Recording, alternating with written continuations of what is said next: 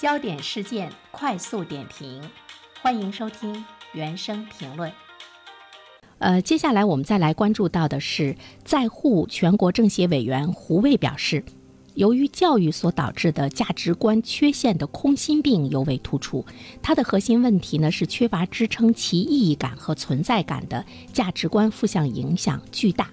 呃，这句话其实特别难以理解，呃，但是我们再往下看，他说呢，要高度重视留白给青少年教育所必须的平衡健康成长空间。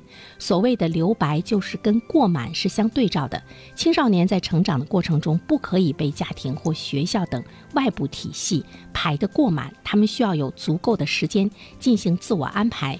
呃，从容的感知和思考人生世界。比如说，我们在生活中要让我们的孩子要发发呆，要让他无所事事。别看他在那儿发愣的时候，你就去问他：“你想啥呢？啊，你为什么不好好学习？你又在想什么乱七八糟的事情？”这是我们家长所需要自我约束的。但是，怎么样去实现？我觉得这个实现的难度可能会比较大一些。这不是孩子的问题，他需要这个家庭和学校，呃，都要呢。